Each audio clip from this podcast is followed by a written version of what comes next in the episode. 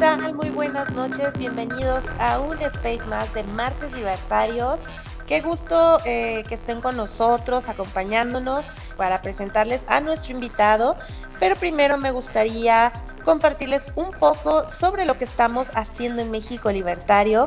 México Libertario es un think tank que lleva más de 20 años difundiendo las ideas de la libertad en México a través de distintos medios como son entrevistas, Em, han sido programas, han sido eventos y sobre todo en su página de internet en www.mexicolibertario.org en la sección Think Freedom ustedes van a poder encontrar papers y documentos súper bien basados y documentados defendiendo las ideas de la libertad y dando pues todas las bases para poder defender estas ideas Así que dense el chance de pasar por esta página para que ustedes también tengan estas bases sobre la libertad, para que pues ahora sí que podamos seguir dando esta batalla que de verdad es preocupante cómo nuestros países están cayendo uno por uno en ideas populistas de izquierda en este caso, ¿no?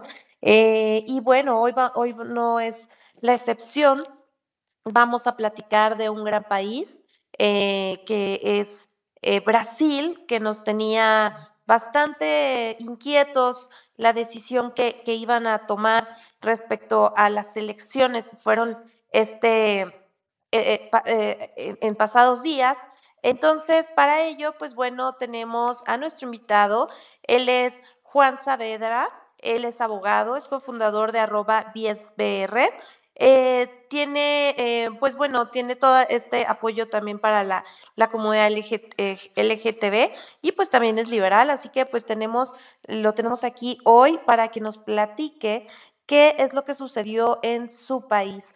Hola Juan, ¿cómo estás? Muy buenas noches, ¿cómo te va? Hola, buenas noches a todos. Gracias por la invitación y poder hablar un poco al respecto de los hechos en Brasil de los últimos meses de los últimos años. Creo que vivimos una situación de mucha tensión. Eh, hay mucho que hablar sobre la situación política de Brasil. Cuando puder comenzar a hacer mi exposición, dígame qué, qué lo he hecho. Totalmente, este, Juan, pues entonces en este sentido vamos a ir dando las indicaciones de cómo va a ser la dinámica de este space.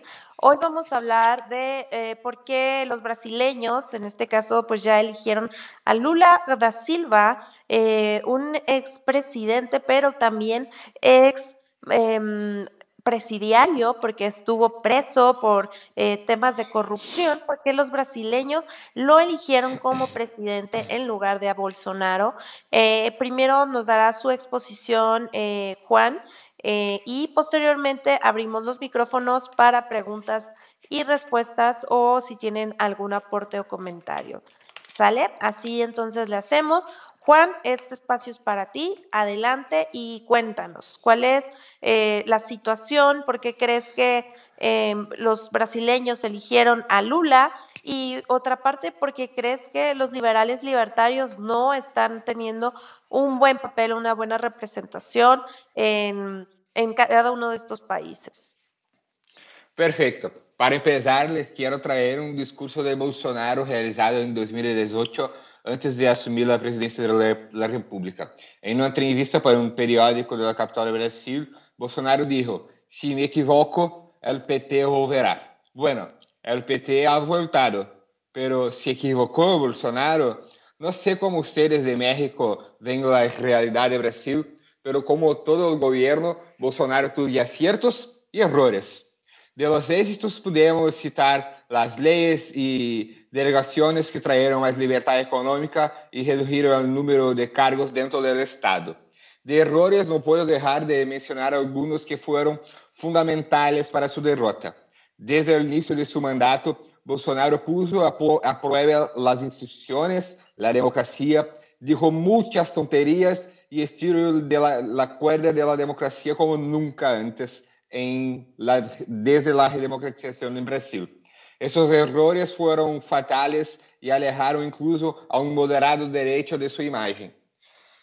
Además, Bolsonaro también debilitó los mecanismos para combatir la, corrup la corrupción, llegando incluso a decir que había acabado con el Lava Jato porque no había corrupción en su gobierno. El Lava Jato fue una operación de la Policía Federal, el Ministerio Público Federal y el Poder Judiciario contra un inmenso escándalo de corrupción y fraude del Estado durante los gobiernos del PT.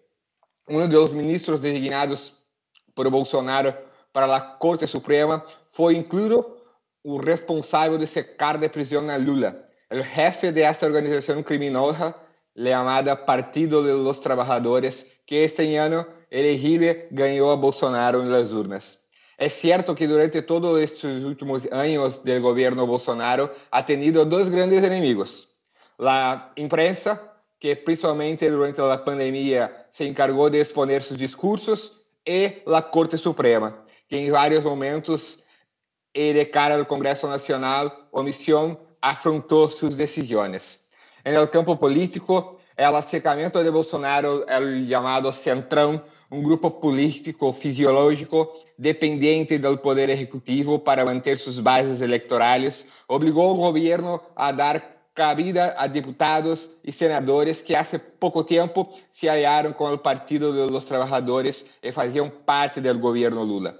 Durante as eleições, Bolsonaro teve como oponente o ex-presidente, ex-chefe de uma organização criminosa, ex-presidiário Luiz Inácio Lula da Silva, quem aproveitou as debilidades do governo para apresentar uma imagem de democrata, campeão da moral e que aparece como um grande herói para derrotar o fascismo, segundo ele, representado por Bolsonaro. A lo largo da campanha e antes de ella, Lula mantuvo um discurso de confrontação, hablando da esquerda identitária, que é extremamente forte no Brasil, e señalado a quienes esperam uma reação contra os próprios meios que durante as investigações de Lava Jato foram um grande inimigo de Lula e PT. Na primeira volta, Lula quedou em primeiro lugar, e Bolsonaro em segundo, havendo logrado a Bolsonaro eleger um grande número de representantes no Congresso Nacional. A segunda ronda foi confrontacional, mientras Lula acusa a Bolsonaro de ser genocida, corrupto e atacou principalmente a política ambiental e econômica de seu governo, Bolsonaro centrou seus ataques em el apoio de Lula a los dictadores sudamericanos, en las denuncias de corrupção contra o PT, em las condenações de Lula em los tribunales.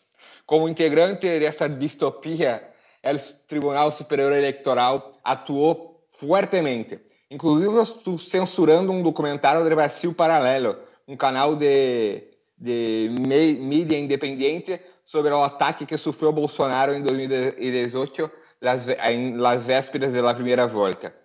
Em ocasiões e devido à posição da Corte Eleitoral, incluso se pensou que Bolsonaro ganharia, porque a atuação da Corte Eleitoral no Brasil ajudou ao discurso de Bolsonaro e de seus seguidores de que a liberdade de expressão estaria em risco no Brasil. Esse cenário de polarização criou um ambiente de rechazo. Em las eleições, os brasileiros elegeram não esse projeto que aprovam, sino o projeto que rechaçaram. Essa é a verdade. Creio que uma imensa maioria de pessoas que elegeram a Lula ou Bolsonaro nas urnas não lo hicieron porque apoiaram um projeto, sino para rechazar outro. O projeto que mais foi rechaçado, nesse caso, foi o de Bolsonaro. Hoje, mais, hoje, mais de 36 horas depois, Bolsonaro finalmente se pronunciou sobre o resultado das eleições. Agradeceu os milhões de votos, dijo que a direita finalmente passou a existir em Brasil e aos manifestantes que estão nas calles, dijo que não se podem usar os mesmos métodos de la esquerda. Sin embargo, seus mais fieles seguidores creem que as palavras de Bolsonaro foram só protocolares e que necessitam manter-se nas calles continuar com os cerrados de vias para forçar uma intervenção das Forças Armadas. O ambiente em Brasil é muito instável e incerto. Aparentemente, os partidários de Bolsonaro estão tratando de fazer o que disseram que haria Lula, transformar o Brasil uma Venezuela, o que inclui impedir a livre circulação no país e poner em risco incluso o suministro de combustível e alimentos. Bolsonaro, hoje, em seu discurso, falou a esses manifestantes que hacen suas manifestações com paz, com tranquilidade, sem cerrar as vias. Muitas pessoas ainda estão nas ruas do Brasil.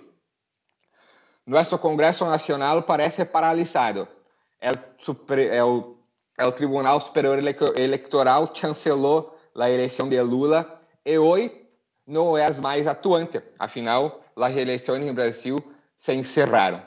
É um hecho que no Brasil existe uma extrema-direita nacionalista e reaccionária que permanece latente e que de vez em quando ganha voz a la intervenção militar. Em minha opinião, essa direita deve quedar relegada dos livros de história e deve separar-se com veemência da direita liberal e dos libertários. Esse é um breve resumo de tudo o que ha venido sucedido em Brasil nesses últimos anos e meses e que ha nos levado a este momento. Pido desculpas de antemano por meu espanhol, não estou acostumado a dar uma exposição tão larga em outro idioma e prometo fazer todo o possível para responder aos, a los comentários. No te preocupes, Juan, muy, muy buena tu dicción. Este, te entendí, al menos en lo personal te entendí la mayoría, entonces felicidades por ello, que, que hables bien español.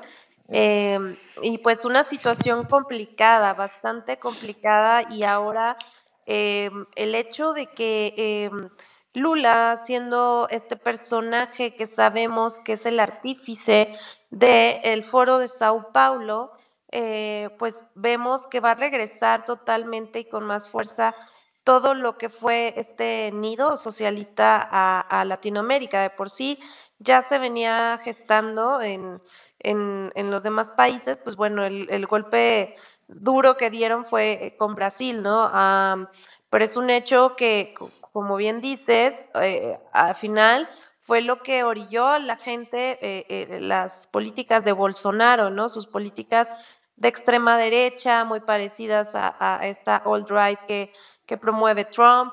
Entonces, eh, tristemente, así nos han traído siempre a los latinoamericanos, de un extremo a otro, y, pues los, los, liberales y libertarios eh, nos dicen luego que hay que aliarnos a la derecha para unir fuerzas, pero lamentablemente lo que sucede es esto, ¿no? Que ahora confunden a muchos liberales o libertarios con esta extrema derecha. Entonces, un, panorama eh, preocupante, pero eh, me gustaría saber, Juan, ¿qué, de, ¿cuántos años es el mandato de Lula? La última vez estuvo ocho años, ¿cierto? Cuatro años. El mandato de Brasil es cuatro años, previsto una reelección. Dios, entonces eh, lo más seguro es que les toque todavía, o sea, bueno, el señor ya está grande de cualquier manera, pero pues son cuatro años que les toca mínimo de, gobierno de izquierda. Eh, ¿Y cuáles cuál han sido las reacciones de la gente? Vi que hubieron varias movilizaciones violentas y, gente que, hizo pues desorden social eh, después del triunfo de Lula. No, no hubo una, reacción de, los apoyadores de Lula, de los manifestantes de Lula, a las manifestaciones que eh, los fieles apoyadores de Bolsonaro hicieron desde, desde el término de las elecciones. La derecha brasileña se inspira mucho en la derecha trumpista. Bolsonaro tiene una admiración y una, una aproximación muy grande com Donald Trump eh, desde a desde eleição de Trump a presidente dos Estados Unidos. Lula uh, Lula hace um discurso forte. Lula hace um discurso inclusive antidemocrático quando nega a existência de uma direita em Brasil que não seja a direita bolsonarista.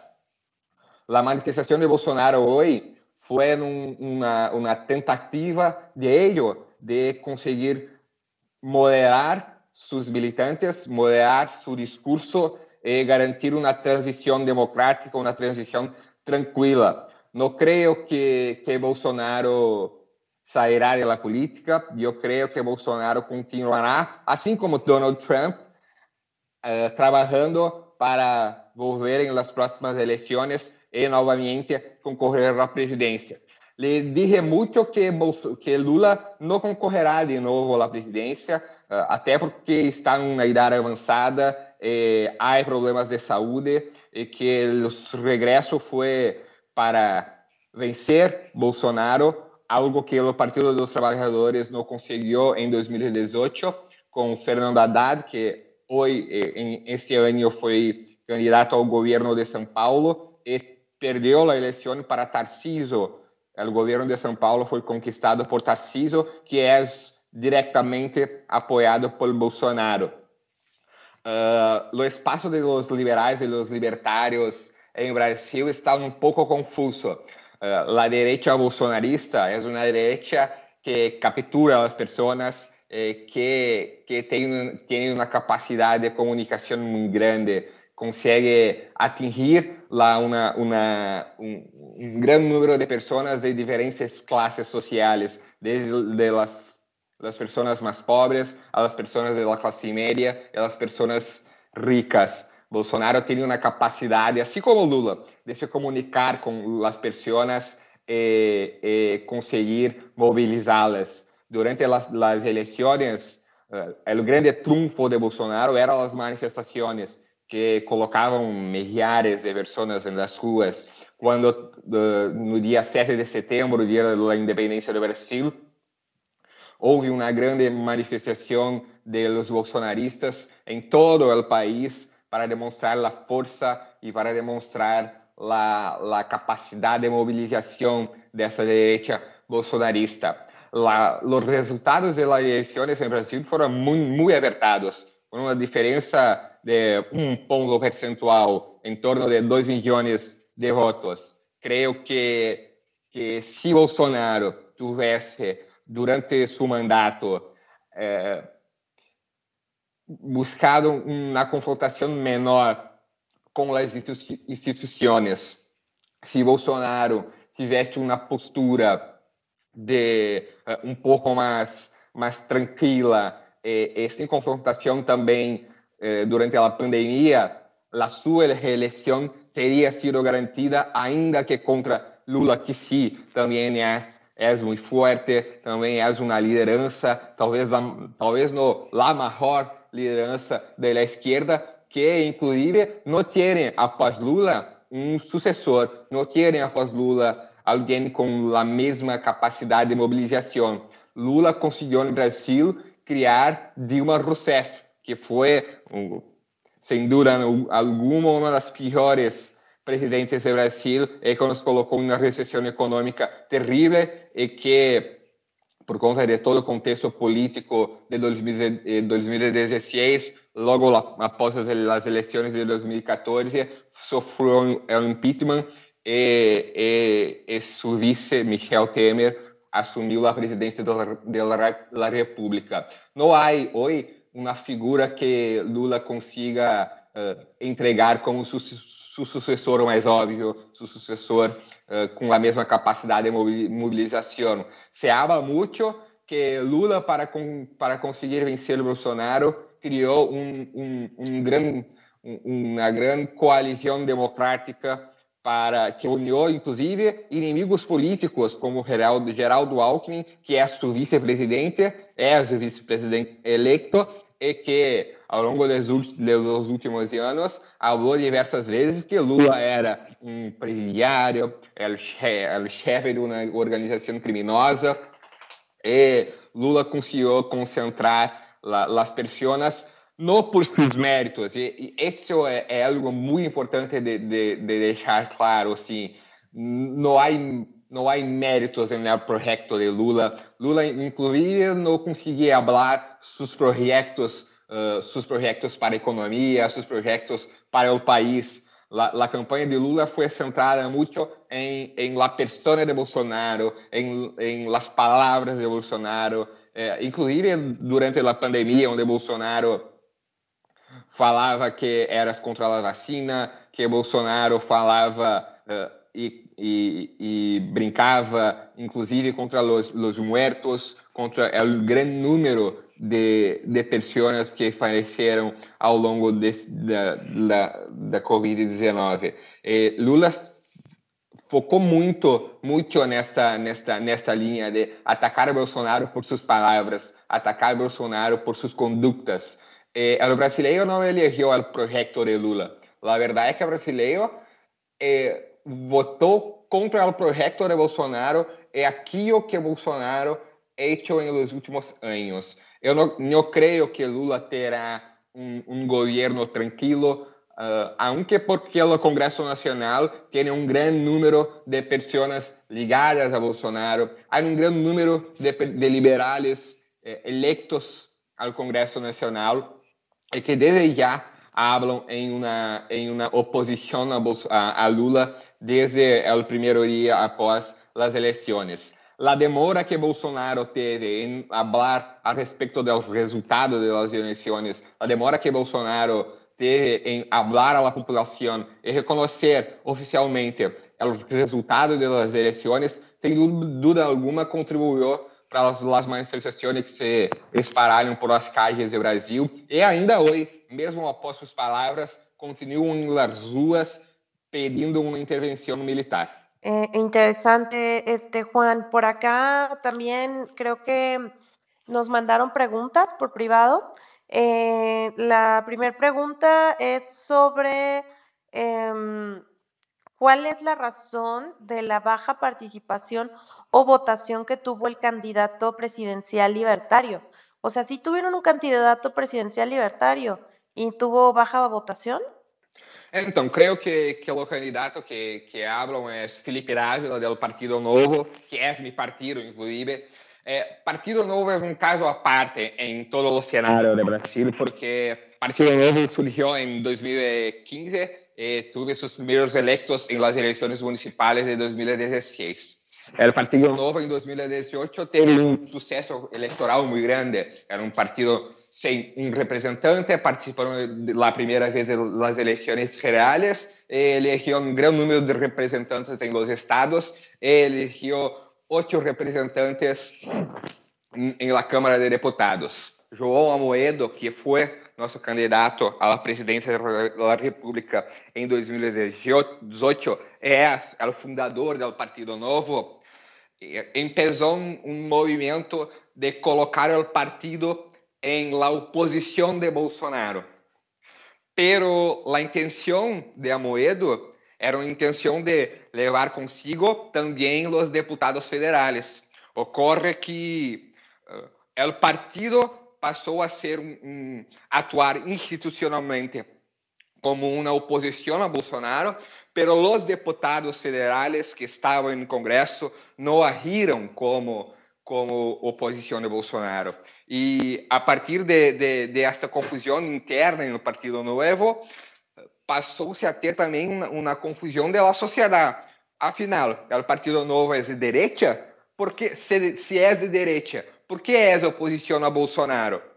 João Amoedo tentou ser candidato à presidência da República por el partido, é ainda uma pessoa, uma figura muito influente em, em, em, em, não somente no partido, mas também no Brasil, pero não conseguiu o apoio interno suficiente para ser o candidato, porque muitos desses deputados federais, muitas dessas pessoas, dessas pessoas com mandato dentro do partido, não queriam que as suas reeleições corressem risco com Amoedo sendo nosso candidato à presidência da República. Para apaziguar e tranquilizar o partido, nosso presidente Eduardo Ribeiro chamou Felipe Dávila para ser nosso candidato e para tentar a união do Partido Novo. Ocorre que Felipe Dávila não, é conhecido, não era conhecido, Felipe Dávila tinha recém-chegado ao partido, e não houve, inclusive, dentro do Novo, uma grande mobilização para ser uma campanha, porque, como disse, o bolsonarismo pressiona a direita, o bolsonarismo tenta uma captura da direita, da direita, então nossos candidatos, muitos deles estavam entre no entre no fazer uma campanha pública para Felipe Dávila, com medo de que na, em la urna perdessem o voto dos bolsonaristas. Então, João Amoedo não foi candidato, Felipe Dávila foi o nosso candidato esse ano, inclusive em, em, em ao término da primeira volta disse que de, eh, votaria nulo para a presidência. E isto também criou uma, uma crise institucional no Partido Novo, que hoje passa por um período de reconstrução e também de reencontro e de alinhamento de sua comunicação, para que consiga mostrar para as, as pessoas, os eleitores, que é um partido de direita, pero não é um partido bolsonarista. É, é um trabalho que o partido tem, tem tentado fazer eh, eh, de afastar-se um pouco de Bolsonaro, afastar-se um pouco do bolsonarismo, porque como a, acredito a, a vocês, um, o bolsonarismo representa uma parcela de uma direita nacionalista, de uma direita de uma direita que uh, quer intervenção militar. Esta não é a direita que o Partido Novo representa. O Partido Novo representa uma direita liberal. O Partido Novo representa uma direita com valores conservadores, não valores reacionários. Valores conservadores e valores liberais.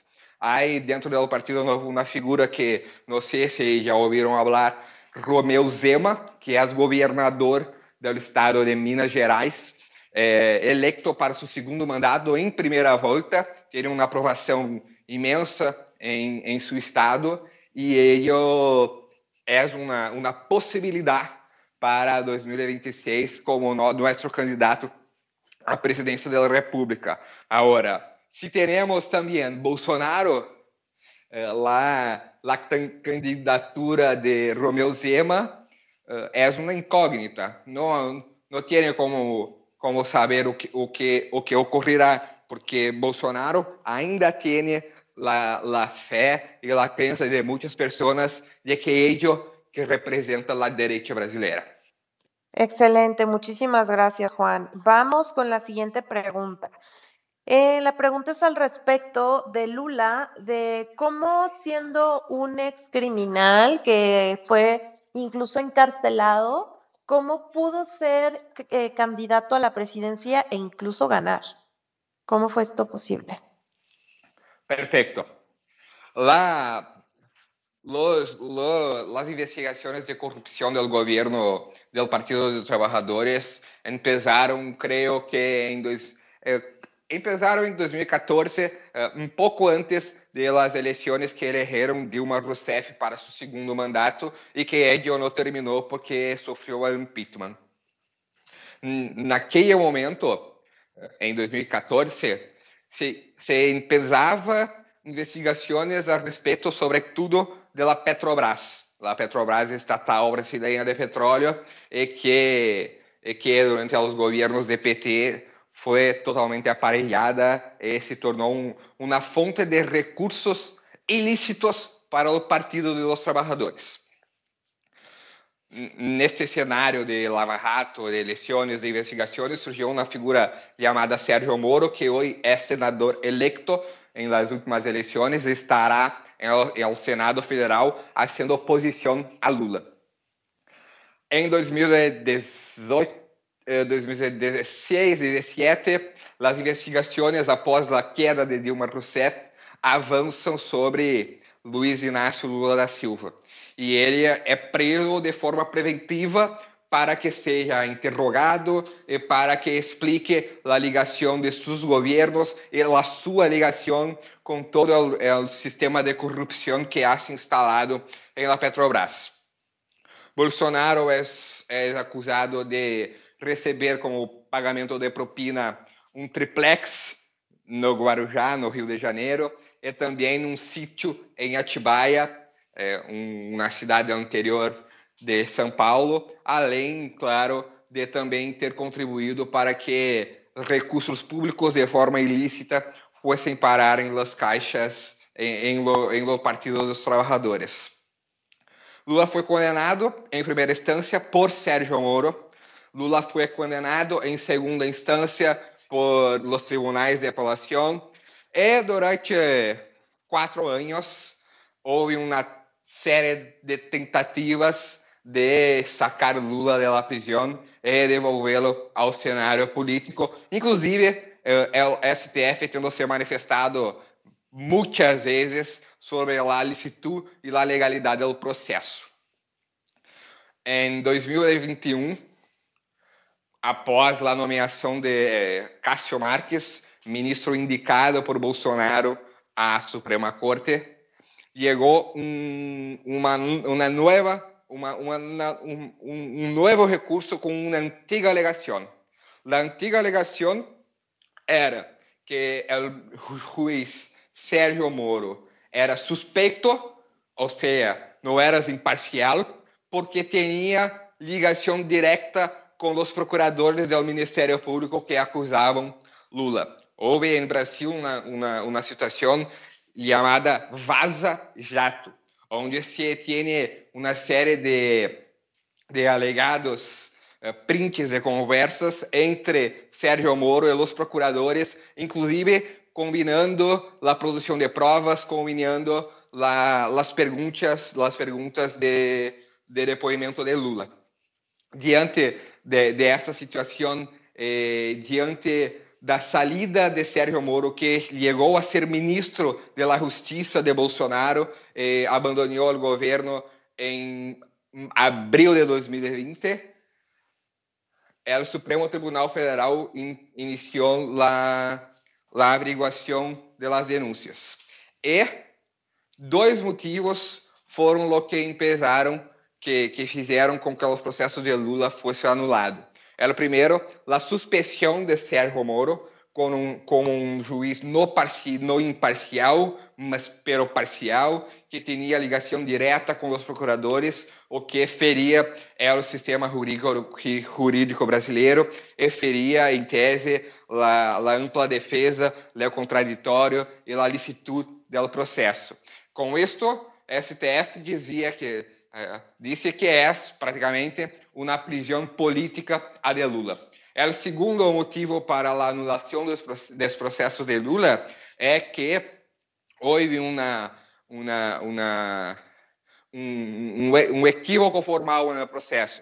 Lula foi processado na cidade de Curitiba, no estado do Paraná, e, segundo o STF, seu entendimento recente, os processos deviam ocorrer em Brasília, capital da República de nosso país. Então, a partir da anulação dos processos, Lula não foi inocentado, como dije em la campanha, como dije em la eleição. A verdade é que os processos de Lula foram anulados, anulados por por alegados vícios formais, anulado por la suspensão de Sérgio Moro. Eh, com a anulação dos processos, também foram anuladas as provas, os depoimentos e todo o que foi produzido ao longo dos últimos anos em Lava Jato.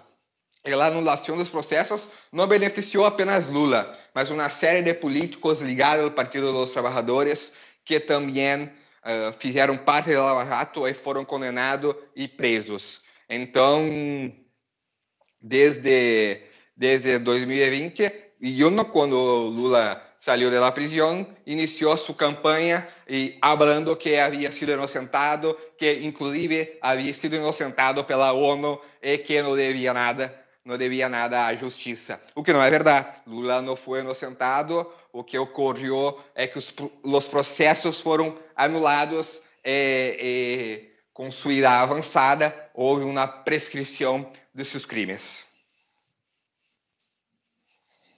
Excelente, gracias por la explicación, este Juan. Y bueno, antes de eh, irnos con la última pregunta que por ahí nos hicieron llegar, me gustaría comentarles, pues como verán, eh, el papel de los liberales y libertarios es fundamental para la defensa de la libertad en nuestros países. Así que eh, es un honor para México Libertario, por primera vez en México, tener el Ayn Rand Con en Ciudad de México este jueves 17 de noviembre. Estarán presentes Jan Brook, Gloria Álvarez, María Martí, entre otros.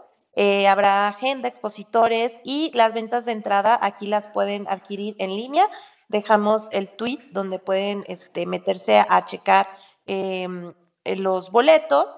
Va a ser en el Tecnológico Universitario de Naucalpan. Así que no se lo pierdan y por allá nos vemos el día 17 en Ciudad de México. Bueno, y continuamos con eh, este space bastante interesante de lo que está eh, sucediendo en estos momentos en Brasil. Juan, ¿cuál sería la postura de los libertarios frente al gobierno de Lula? La postura de los libertarios, de los liberales frente al gobierno de Lula, sin duda ninguna, era una oposición.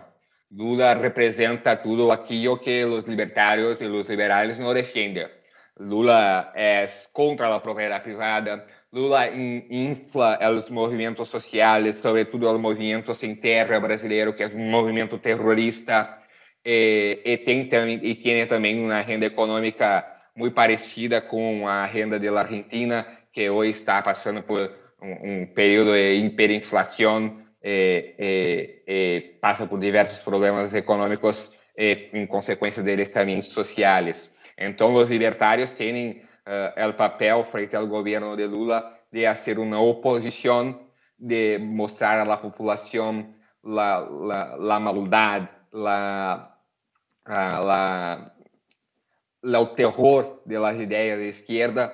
Eh, mas mais do que isso, não basta ser oposição, listo? É necessário trabalhar para construir uma alternativa eh, de direita, uma alternativa liberal, uma alternativa libertária que pueda dialogar con las personas, que pueda conversar con todos, eh, mostrar nuestras ideas. Si, si, tenemos la intención de elegir un presidente de la República, si tenemos la intención de que no haya una, una continuidad del gobierno del, del Partido los, de los, Trabajadores Brasil, es fundamental que tengamos una, un, que construamos desde já uma alternativa, porque eu não creio que o Bolsonaro seja essa alternativa. Creio que, que em mais uma eleição polarizada entre o representante da esquerda e o representante uh, e Bolsonaro, há uma grande vantagem para, para a esquerda brasileira por toda a memória de, de, de Bolsonaro, de seu governo, e não apenas de seu governo, mas também a memória, a memória de, de o que su sucedeu após as eleições do Brasil e, e as manifestações daqueles que se dizem bolsonaristas e que estão uh, agindo também como verdadeiros terroristas.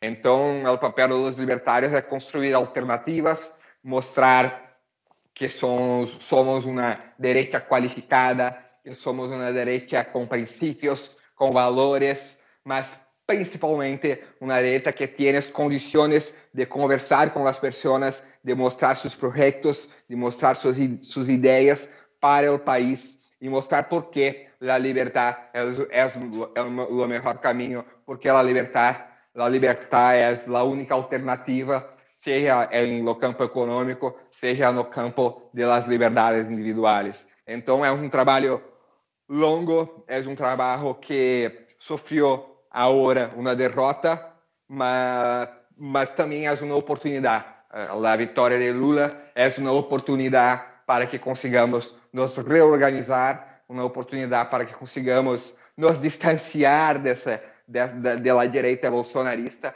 e criar um, um projeto verdadeiramente libertário. Nuestra, nosso trabalho não é um trabalho de curtíssimo prazo, nosso trabalho é um trabalho de longuíssimo prazo e que, e que colherá frutos e terá, terá sucesso ao longo do tempo. Então, também não podemos ter a expectativa de que do dia para a noite teremos a solução e teremos um representante que se elegerá presidente da República. Mas é uma construção, um trabalho que começa desde já, após as eleições de Lula, com uma oposição de verdade e uma oposição que o Partido dos Trabalhadores nunca teve em Brasil. Durante seus 14 anos de governo, não houve uma, uma oposição de verdade, não houve uma oposição qualificada, não houve uma oposição nem a Lula. Lula não, não teve uma oposição grande durante seus dois mandatos, seus dois primeiros mandatos. Então, é, é uma, uma ótima oportunidade para que possamos fazer esta, esta oposición y construir esta alternativa para Brasil. Buenísimo, Juan. Eh, y bueno, El, ahora sí, la última pregunta. Por aquí nos eh, comentan que eh, al parecer en redes sociales se veían fotos y evidencia de que en varias localidades habían máquinas de Smartmatic, que era voto electrónico y que su software de fabricación eh, venezolano solo permitía votar por Lula. ¿Esto era cierto? O sea, ¿tienes evidencia o, alguna referencia al respecto? Perfeito, essa é uma, excelente pergunta, até para que possamos falar um pouco sobre o processo eleitoral no Brasil e as urnas eletrônicas. É, Lula antes de se elegir presidente da República, falava contra as urnas eletrônicas e dizia que não confiava no processo eleitoral.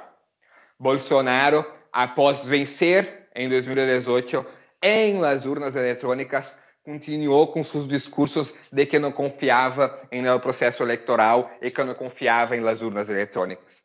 A verdade é que não existe nenhuma evidência a respeito de fraudes, é de que as urnas eletrônicas são facilmente manipuláveis. Não há, não há uma, uma, uma, uma não há provas, não há consistente, não há provas consistentes, não há sequer estudos consistentes a respeito de isso. Em governo em 2021 houve em Congresso Nacional uma tentativa de aprovar uma emenda à Constituição que garantia o voto impresso era uma tentativa de garantir que em cada secção eleitoral no Brasil, cada pessoa que votasse, o voto salisse impresso e depois fosse depositado em uma urna. Ocorre que esta emenda não foi aprovada, esta emenda constitucional não foi aprovada no Congresso Nacional por um único motivo, um motivo muito simples. A redação da emenda dizia que cada secção eleitoral teria o voto impresso.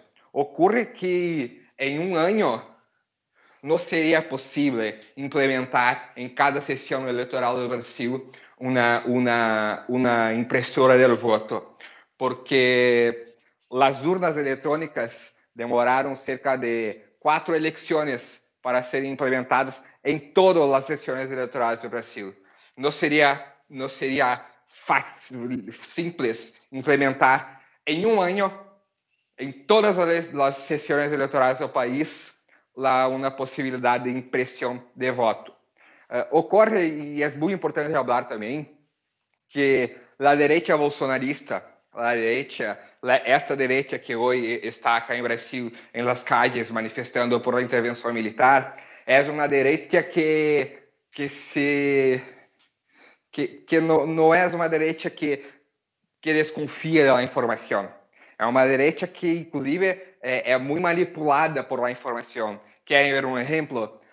Hoje temos em Brasil, hoje acá em Brasil, nós temos o ministro Alexandre de Moraes, do Supremo Tribunal Federal, e que é talvez um dos, dos grandes inimigos do bolsonarismo, um, um ministro que confrontou muito Bolsonaro ao longo desses últimos anos. Hoy en las manifestaciones que ocurren acá surgió una, una, una fake news de que Alexandre de Moraes teria sido preso por las fuerzas militares. Eh, esta informação e esta mentira, esta fake news criou uma, um, uma histeria coletiva, onde as pessoas nas ruas se, abraça, se abraçavam, choravam e diziam glória a Deus, Alexandre de Moraes foi preso, o que não é na verdade. Então, assim, é, tens que ter muito cautela e tens que ter muito cuidado, porque a grande massa bolsonarista é facilmente manipulada por as informações esta das urnas eletrônicas é uma delas. Eu não creio que o processo eleitoral do Brasil esteja perfeito. Eu não, eu não creio que não, não seja necessário criar mais elementos de transparência, mais elementos de auditoria para garantir que o processo eleitoral traga mais segurança jurídica para os, os brasileiros. Pero creio que de, isso não, não, deve ser feito às vésperas das eleições, porque corríamos o, o risco de este ano não ter eleições, justamente porque seria impossível, inviável eh, colocar em cada sessão eleitoral o voto impresso. Esse é um, é um trabalho que o Congresso Nacional tem que fazer ao longo dos próximos dois anos e garantir que as eleições de 2024 no Brasil, eleições municipais, sejam uma forma de fazer a implementação do voto eletrônico em algumas sessões para que lá em 2026, quando votarmos novamente a presidência da República, possamos também uh, ampliar o alcance do voto impresso e ter novas possibilidades de auditoria do voto. Pero não, não, não podemos crer que, que essa total falta de evidência coloque uh, descredibilidade as eleições do Brasil. Excelente, muchísimas gracias Juan. Y bueno, por aquí nos están pidiendo la palabra en la cuenta de Tertulia Ermitaña. Parece que quieren hacer alguna pregunta o participación. Adelante, Tertulia Ermitaña. Bienvenido, bienvenida. Buenas, muchas gracias. Soy de acá, de, Uruguay. Yo moro aquí en la frontera do Brasil, Bienvenido. aqui no Juiz. Eu, para o cara brasileiro aí. Que, que aqui né, em Brasil eu escuto muito a TV e essas coisas, né? E tem o rumor que, que em Brasil é, é, foi um, um, dito muito gracioso, não? Que, que falavam que, que o morto também votava no Brasil. Não sei se foi, foi antes da, da, da urna eletrônica ou depois da urna eletrônica. ¿Cómo que es eso ahí? Tertulia, un favor, o bueno, Juan, ¿nos puedes traducir? ah, yo te traduzco. No, de que me queda más fácil igual hablar en español que hablar en portugués, ¿no? Sí, eh, decir, no, que, sí, bien. No, de que le pregunté, porque ¿qué pasa? En Brasil resulta que eh, hubo una época que los muertos votaban. Es decir, que habían muertos, que habían eh, personas que habían muerto hace 80, 90 años y, tipo y, aparecían, sí, y aparecían ahí como y votaban, era, era algo, algo irónico, ¿no? Entonces decir eh, cómo se, no me acuerdo ahora eh, puntualmente el, el, estado o el pueblo de Brasil que resulta que los muertos votaban. Sí, no sé si sabe Juan.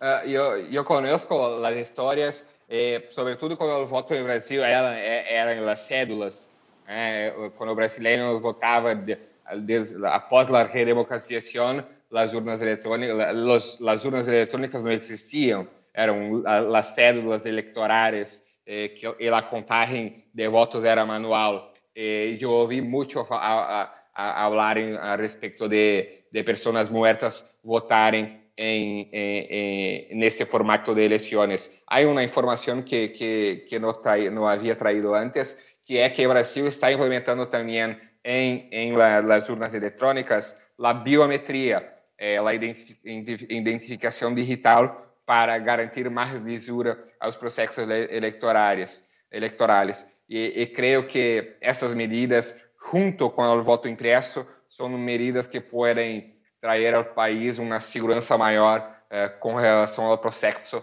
eleitoral e que não haja uh, dúvidas a, a, respeito de sua confiabilidade.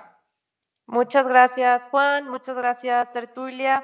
Y bueno, aunado a esto, este, justo nos, nos decían que pues por acá López Obrador quiere proponer este, este tema de, del voto electrónico pero eh, pues que nos comentes eh, la desconfianza eh, o lo, o lo, que se podría prestar a fraudes, el que se cambie a una técnica de, de, de voto electrónico. ¿Tú lo recomiendas? ¿Cuál ha sido su experiencia? Bueno, creo que, que, que nenhum sistema eletrônico por si só é seguro, né? Uh, uma, há, há, é, é, é, Eh, Tribunal Electoral hace a cada año, a cada véspera de elección, una, una llamada pública de, de, de especialistas en, en, el tema de la tecnología de la información y que testan el código y que testan las urnas electrónicas para eh, emitir un relatório sobre su confiabilidad. Y creo que eh, as urnas eletrônicas como um processo isolado e sem nenhum, nenhum controle capaz de fazer uma auditoria, sem a possibilidade de se de se fazer inclusive uma recontagem de votos se necessário e, e, e, e se precisar ser uh, sozinha não, não pode não pode não pode garantir a lisura do processo. Então creio que o que se deve buscar é perfeito vamos instalar as urnas eletrônicas. E quais serão os métodos métodos de auditoria como ter, teremos un, ter, iremos tener un controle de la población, un controle de los partidos políticos, un controle de la sociedad sobre, sobre el proceso electoral. ¿Habrá más de una posibilidad de auditoría? ¿Será posible hacer una audición de los votos? Uh, creio que, que esta, esta linha é uma, uma, uma, uma, uma boa forma de tratar a respeito disto. E, eu não creio que o voto eletrônico seja, seja algo ruim, seja algo que não se deve avançar. Estamos no século XXI, em la, la era da tecnologia. Creio que, que, que temos muitos mecanismos de de, de, facilitar inclusive a participação das pessoas, das pessoas no processo eleitoral. Pero estando no século XXI e também em la era da tecnologia, uh, sabemos que temos também que buscar mecanismos que garantam a lisura e que garantam a possibilidade de auditoria. Creio que essa é uma, uma, uma maneira uma maneira inteligente de falar com as pessoas e também de, de, de, colocar seu ponto a respeito da necessidade de que o voto eletrônico não seja um voto incontável e que não haja, não haja nenhuma possibilidade de, de, de fazer sua auditoria, se necessário, e se o processo como um todo for, for contestado. Uh, ¿En México el voto es obligatorio? No, no es obligatorio. De hecho, no. este, una de la parte preocupante en México es de que tenemos mucho abstencionismo. Entonces, uh -huh. sí, no es obligatorio.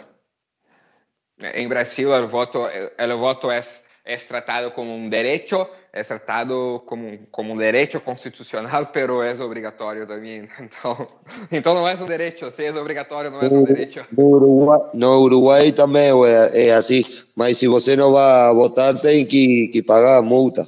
Pagar uma multa acá também. No Brasil também tem a multa. E, não sei quem perguntou antes a respeito de... Eu acho, eu acho que, que ah, eh, mi, mi, eh, perdón, de, mi, mi visión es anarquista, o sea, Eh, eh, es difícil eh, poner, decirme, decir que en México por, por, la abstención está mal, o sea, yo lo considero capaz que correcto, pero tipo es una visión totalmente diferente. O sea, considero, considero más que el, el, el, individuo en sí no, no, necesita del Estado, sino que el Estado necesita del individuo en realidad. ¿Qué te iba a decir? Y en, en relación a, la, a, la, a, la, a, las firmas electrónicas, ¿no? Es, eh, es, medio, es medio complejo porque en realidad, o sea, fraude van a existir igual, ¿no? O sea, si, eh, eh como existe, está la ley y está la trampa, ¿no? Está la, cuando existía el contaje de voto de manera manual, existe la, la posibilidad de fraude porque se le puede pagar a la persona que cuenta los votos para que cuente los votos diferentes o que beneficie al, al otro partido y en las urnas electrónicas mediante la, el hack, hackeándola o algo, o sea, siempre va a existir la, la posibilidad, ¿no? Eh, no es algo 100% seguro. No existe el 100% seguro a nivel electoral, ni contando boletas, eh, papeles, ni, ni contando votos por una computadora. Gracias, Tertulia. Eh, bueno, vamos a, ir como terminando de, de, como las las participaciones de los que van hablando, nada más eh, para, para, ir como dejando al invitado. Eh, al respecto, pues eh, evidentemente los liberales libertarios no todos somos anarquistas, muchos somos minarquistas y estamos a favor de un Estado mínimo, lo cual eh, pues también implica que si no hay participación o abstencionismo, pues simplemente pues los que están eh, con mayoría en el poder, pues siempre van a seguir ganando, ¿no? Entonces, a eso es a lo que me refería con un, un problema que tenemos por acá en México, precisamente a esto de que, pues, el voto es opcional, ¿no? No es obligatorio. Eh, Juan, eh, creo que por acá Pedro tiene una pregunta. le vamos a ir abriendo el micrófono, ¿sale? Gracias, querida Majo. Muy buenas noches. Juan, un reconocimiento, un agradecimiento de estar con nosotros aquí en México Libertario. Muy interesante eh, tu participación. Nos, nos das información eh, pues muy buena, muy que nos ayuda a nosotros en México a tener una mejor eh, conocimiento de cuál es la situación real que, que, se tiene allí en Brasil. Aunque el voto duro de Lula fueron las regiones norte del país, por cierto, las más pobres, que son sus votantes objetivos, ¿no? O sea, si se acabaran los pobres, pues los de la izquierda no tendrían votos, por supuesto, ¿verdad?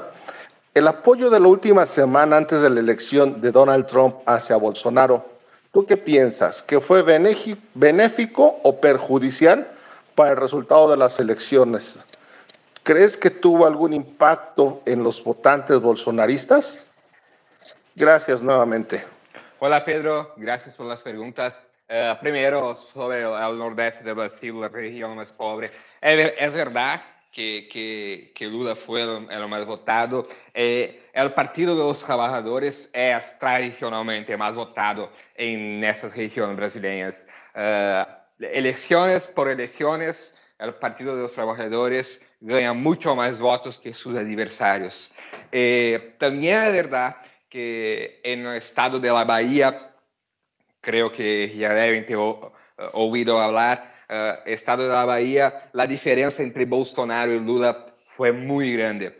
Uh, Lula fez muy, muy más votos que Bolsonaro en la Bahía, o que una absoluta certeza uh, mudou a balança das eleições, mudou o resultado final.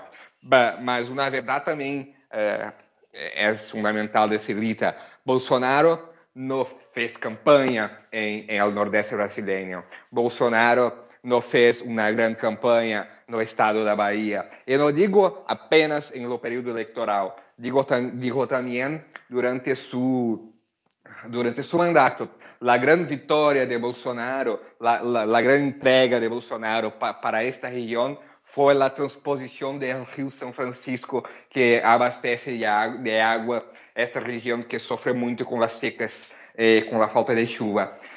Eh, pero las, las obras de la, de la transposición del Río São Francisco no tiveram no tiveram começo com Bolsonaro. Bolsonaro finalizou, a, a gestão Bolsonaro finalizou as obras e, e, e elas tiveram início lá com com, com Luiz Inácio Lula da Silva em seu primeiro ano de governo.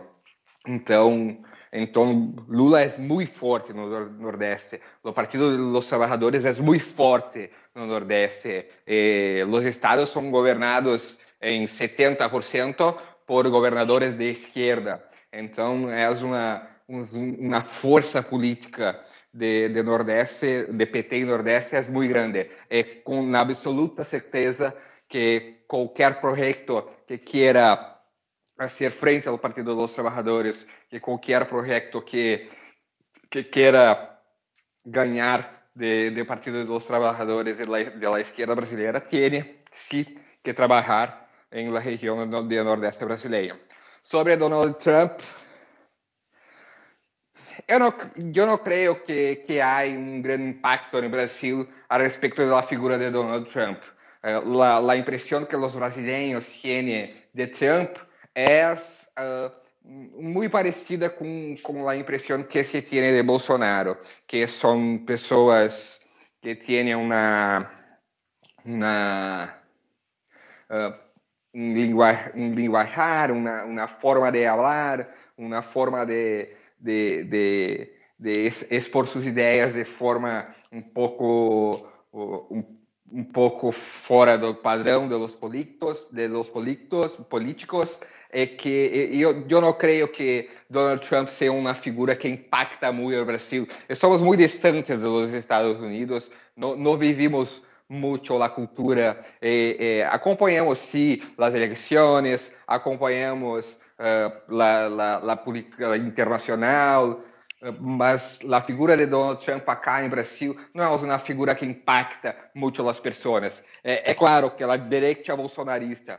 a direita que que se identifica com Bolsonaro fica feliz com o apoio de Donald Trump, porque Bolsonaro se espelha muito em Trump. Bolsonaro copia la, las, las, las táticas de, de Trump. Inclusive, inclusive em Brasil, uh, hoje há uma, uma captura por la derecha bolsonarista de la Gettysburg Flag, de la bandeira dos libertários, que hoje também é a representação de Tea Party, que é, é la, la ala uh, trumpista dentro do Partido Republicano.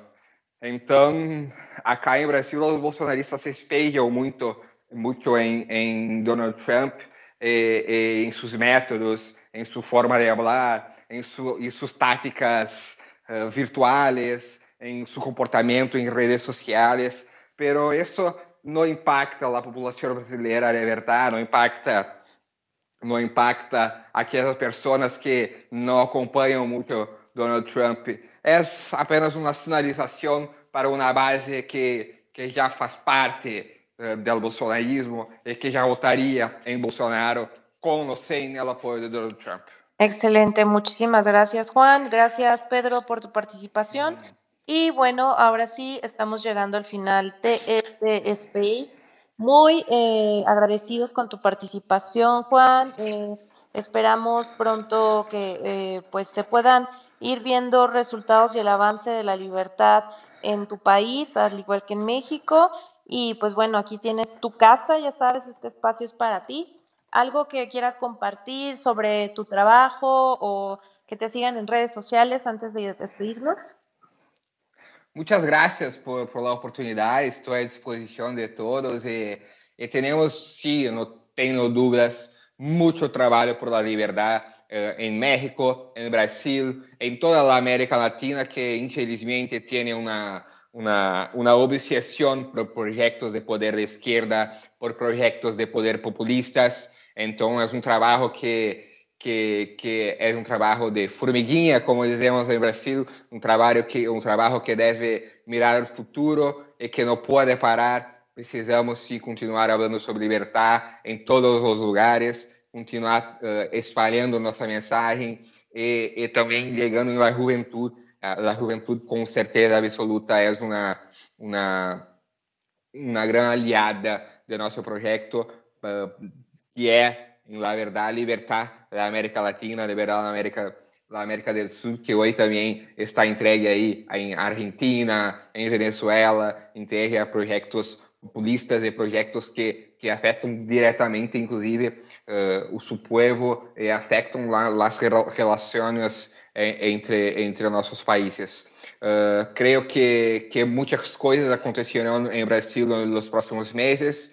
Uh, a, Brasil é, é uma, um país com uma política muito instável, é um, um país onde as, as, as situações mudam muito rápido e, e creio ainda que teremos muito, muitas muitas situações criadas ainda por Bolsonaro antes de, de entregar a presidência da República a Lula.